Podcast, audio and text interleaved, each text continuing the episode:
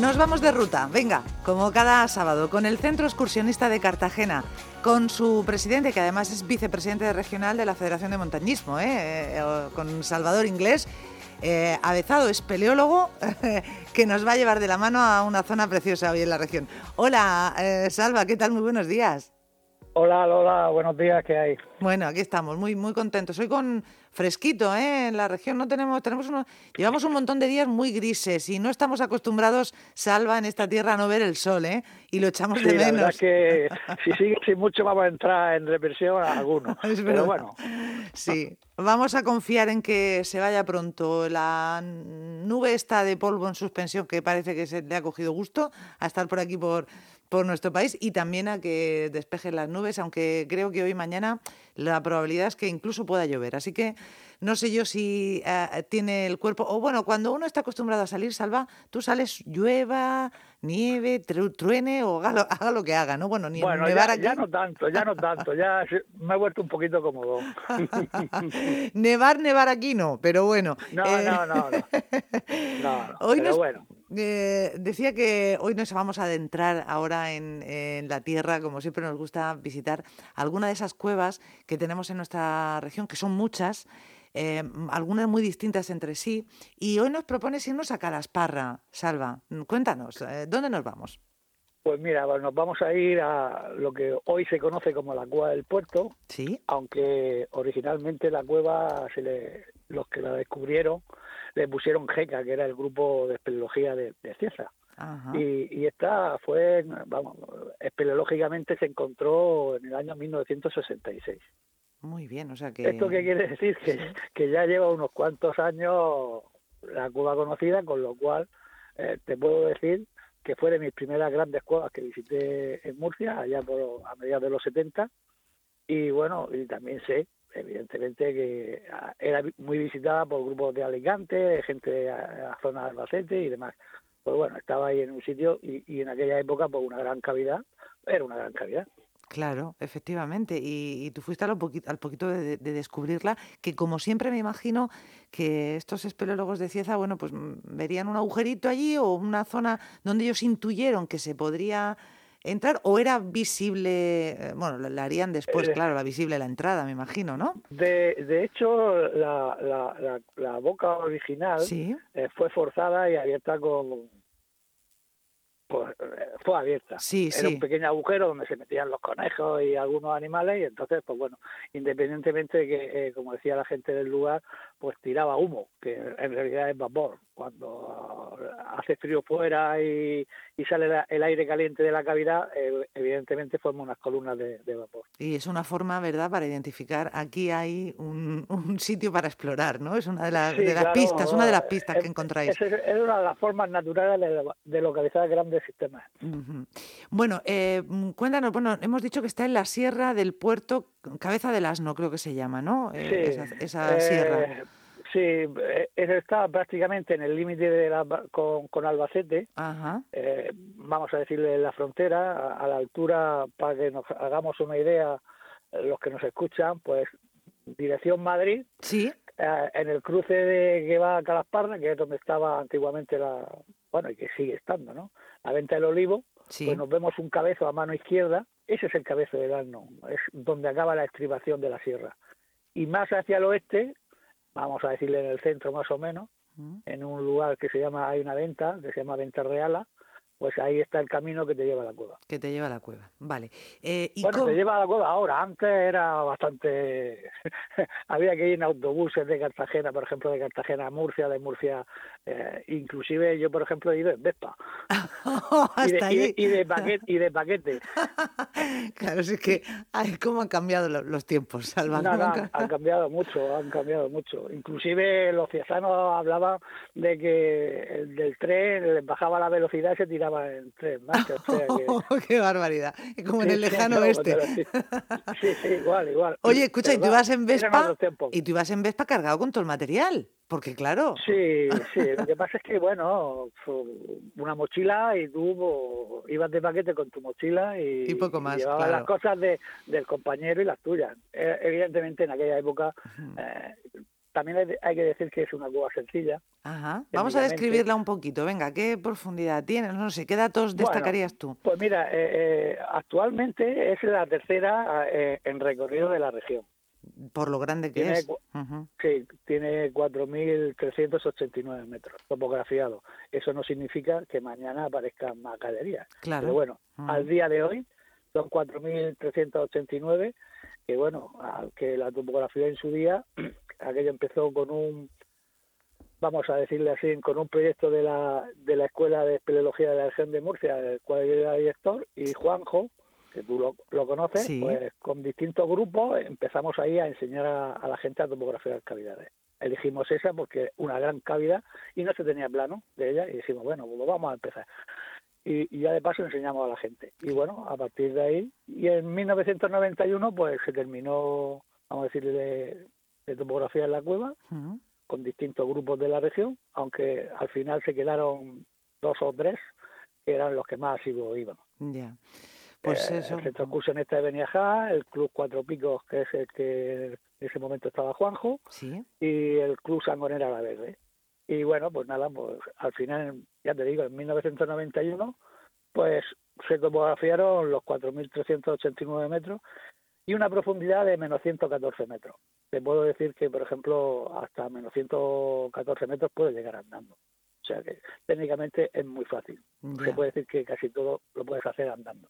Ajá. Haciendo, andando. Sí, sí, que no hay que hacer mucho, no hay que descolgarse mucho, vamos. No, no, no. Si quieres descolgarte, te puedes descolgar, evidentemente. Pero que no hace falta realmente para ver la mayoría, la mayoría de la cueva. Eh, bueno, y por dentro, eh, yo he visto alguna fotografía, es espectacular, ¿no? Tiene, en fin, formaciones de estalactitas. Tiene muchos tipos, sí, sí, sí, tiene muchos tipos de, formaciones. Y luego mm, hay que decir que es la única cueva turística, por decirlo de alguna manera, que hay en la región de Murcia. Ah, esto es chulo, cuéntalo. O sea, se puede visitar ahí, se puede hacer una visita turística. Sí, sí, mm. claro. Si te metes en Google, eh, lo lleva una empresa, se llama Y que en principio era de ocio y tiempo libre, de bajar el, caño, el río Segura en canoa y demás. Y luego, por una serie de circunstancias, con el proyecto líder, pues mira, alguien pensó en hacer la cueva turística, o por lo menos una parte de ella, porque son aproximadamente unos 700 metros de recorrido, lo que es turístico, con lo cual te queda mucha cueva, vamos a decirle, la parte deportiva. Y bueno, pues es, una, es la única cueva turística que hay actualmente en Murcia. Oye, qué curioso, pues mira, para, para aquellos que digan, pues yo iría con mis niños y eh, para, sentir la sensación de entrar en una cueva, de poder visitarla, pues esto es una opción, esta cueva del puerto de Calasparra. Está muy bien. Sí, sí, eh, vamos, evidentemente para aquel que no ha estado nunca en una cueva y quiera visitar una aquí en Murcia, tiene la posibilidad de ir a la cueva del puerto. Muy bien. Eh, actualmente, o sea, en un principio se conocía más que una boca, vamos a decirle a nivel espeleológico desde los años 66, pero fue a principios de los 90 cuando se encontró o se forzó otra boca en una sala, se llamaba Sala de las Raíces, y por ahí se hizo otra salida del exterior. Eh, evidentemente, hoy en día se entra por lo que es lo que era la Sala de las Raíces, que aproximadamente está en el centro de, la cueva, para que te hagas una idea. Sí. Y bueno, pues eso lo que yo cuando fui la primera vez, porque ah, turísticamente más que ido una vez, que fui con un grupo de senderismo, eh, pues evidentemente vi que había habido un cambio climático dentro de la cueva, porque al cambiar las corrientes, eh, no sé ahora mismo si lo habrán, lo habrán cambiado, pero vamos, en un principio se había, se había notado el cambio climático dentro de la cavidad. Que se había vuelto, quizá había perdido... Mm, había perdido humedad. Humedad, claro, porque al estar abierta y a lo mejor incluso... Eh, incluso el paso de gente, todo eso afecta ¿eh? al entorno. Sí, sí, pero lo que más le afectó fue la apertura la de apertura. Hmm.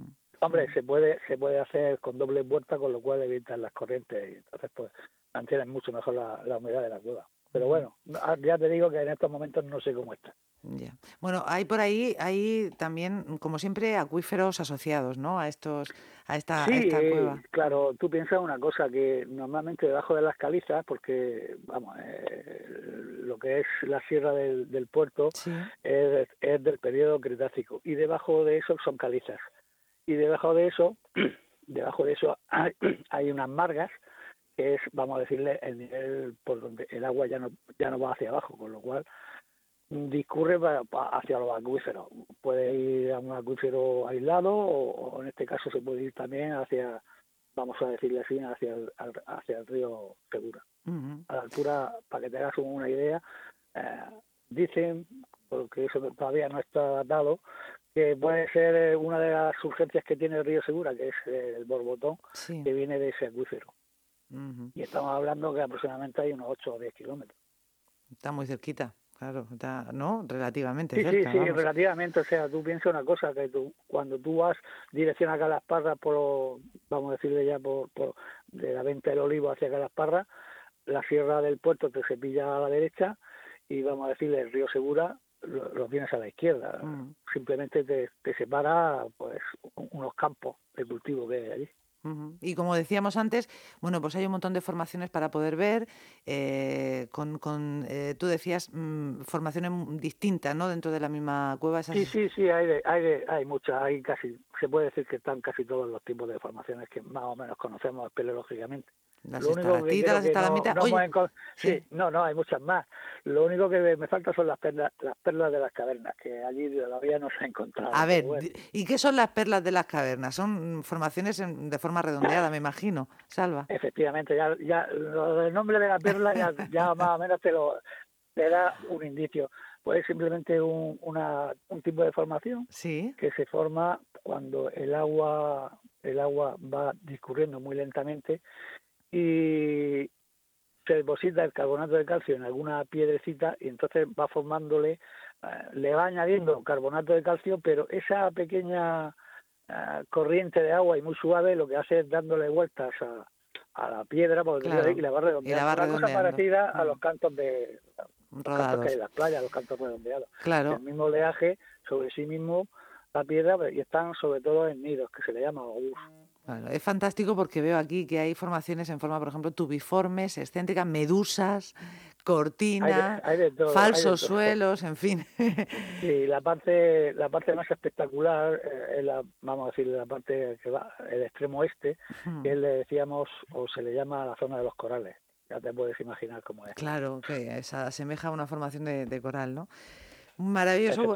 Oye, pues mira, em, y tenemos la oportunidad, como recurso turístico que es, que está habilitado esta cueva del puerto, mm, en fin, de, poder mm, acercarnos cuando todo esto de la pandemia nos deje y, en fin, no sé si estarán ahora mismo activas las visitas, pero en todo caso eh, es cuestión de... Es cuestión de llamar por teléfono y... Claro, claro, a, esa empresa que se encarga de esta explotación turística. Busquen ustedes Cueva del Puerto de Calasparra y enseguida les aparece la información, o a través del propio Ayuntamiento de Calasparra. Em, Salvador Inglés, oye, pues me lo he pasado muy bien, de nuevo, eh, recorriendo las entrañas de, la Tierra o imaginándomelo de tu mano. En este caso, bueno, estás viendo imágenes. Claro, exactamente, viendo imágenes. Lo hacemos todo virtual últimamente, Salva. Sí, demasiado virtual, demasiado virtual. Venga, pues eh, hablamos eh, la próxima semana. ¿Te parece que volvamos a darte el follón? ¿Tú estarás dispuesto? No, no, no, me das el follón, no me das el follón. Salvador Inglés, presidente del Centro Excursionista, un placer. Adiós, amigo, adiós. Hasta luego.